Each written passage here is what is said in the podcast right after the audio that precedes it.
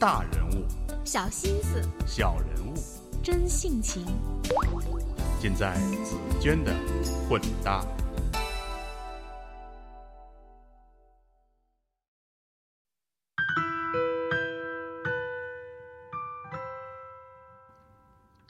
我是紫娟，各位好。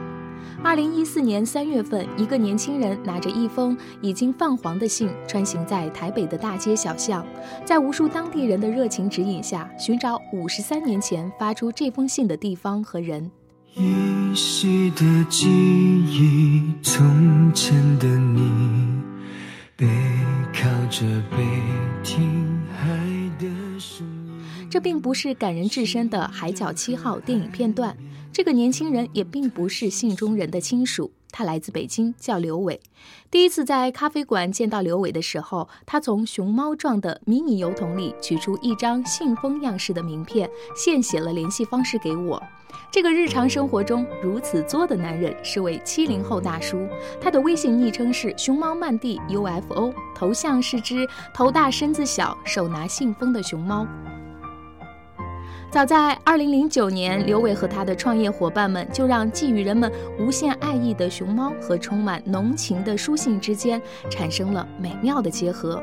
在七九八中二街由他们创办的熊猫漫地里，那个处处可见的熊猫漫地作为信差，静静守护着数万封信。这些信来自于世界各地的人们，每一封信都意味着一份梦想。或者一份承诺，有的是迷茫的年轻人写给未来的自己的，有的是新婚燕尔的夫妇写给他们的金婚、银婚、钻石婚的，有初为人父的爸爸写给十八岁的女儿的。这些信通通会按照写信人的要求，于数个月、数年甚至数十年后，出现在收信人的面前。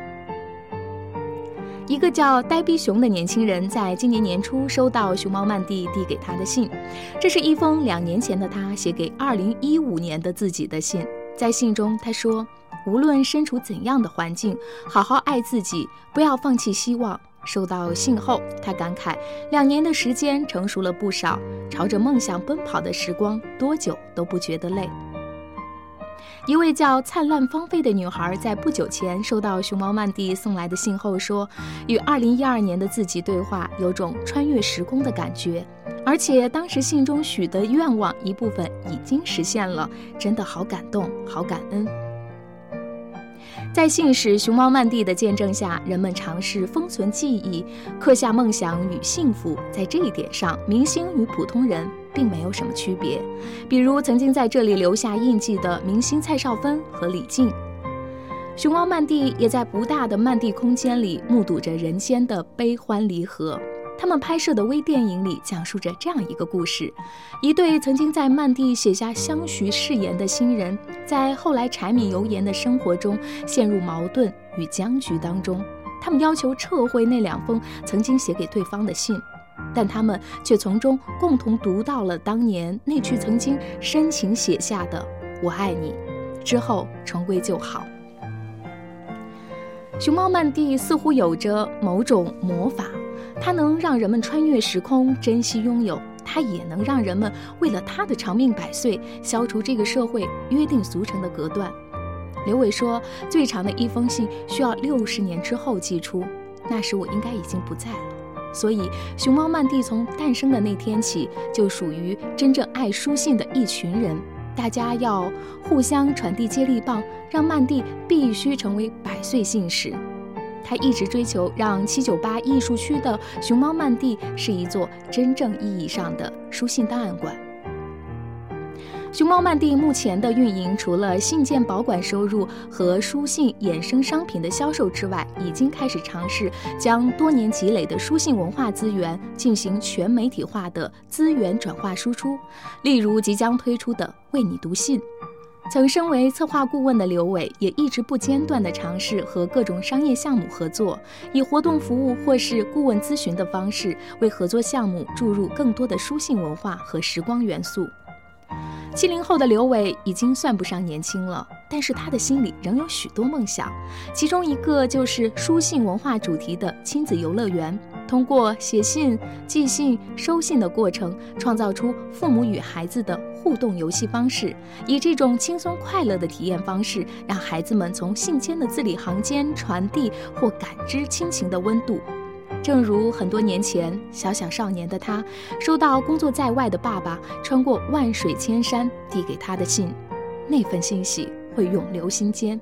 又如现今的他在微信签名所描述的心境。等待是一种信仰，远行是为了回家。这期节目的分享就是这样。那下面我想说的是，刘伟对于书信的喜爱不断感染着周围的人。比如和他聊过天之后，我就在家翻箱倒柜找出封存了很久的书信。我也希望通过这一期的推送，有更多的朋友会想起那些遗落在角落里的书信，或者有一种冲动。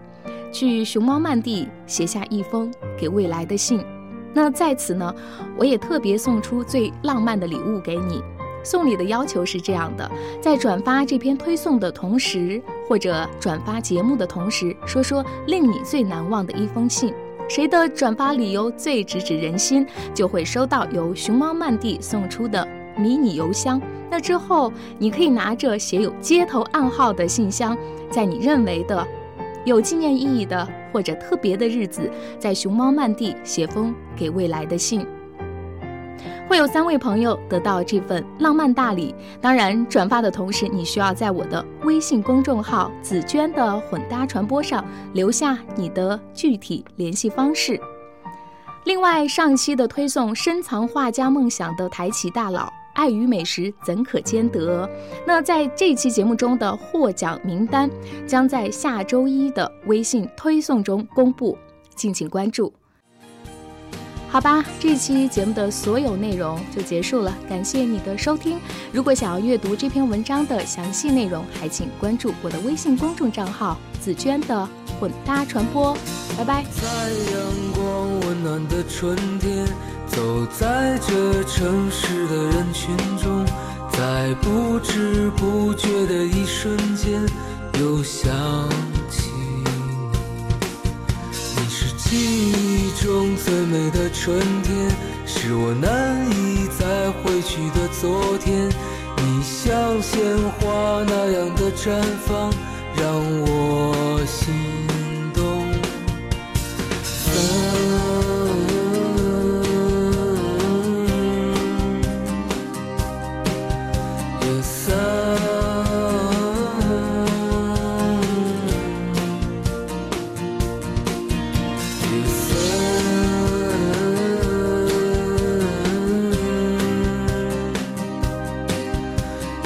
天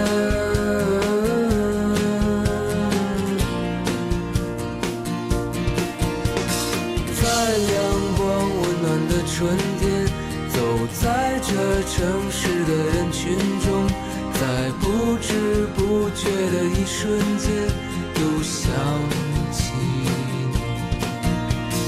也许就在这一瞬间你的笑容依然如晚霞般在川流不息的时光中，神采飞扬。